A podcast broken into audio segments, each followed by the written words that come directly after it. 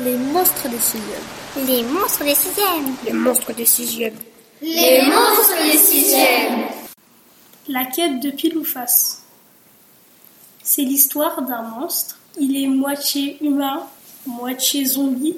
Il est très méchant. Il habite dans une maison dans la forêt et près de cette forêt, il y a un volcan. Il voulait tuer plein de gens pour enlever sa partie zombie.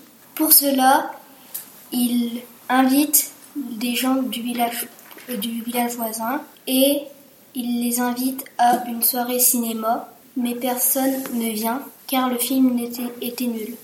Le lendemain, trois enfants vont jouer sur le terrain de football à côté de la forêt.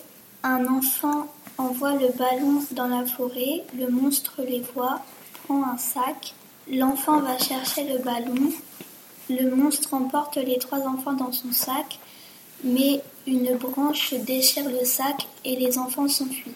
Un peu plus tard, il voit sur internet une pub pour un hélicoptère pas cher.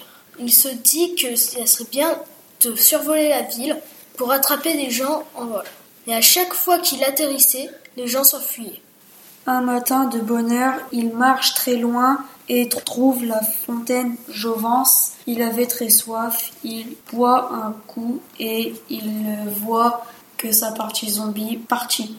Et il et vu qu'il était redevenu humain, il, il trouva une jeune femme et se maria avec elle et devient, et devient chirurgien et vécurerait beaucoup d'enfants.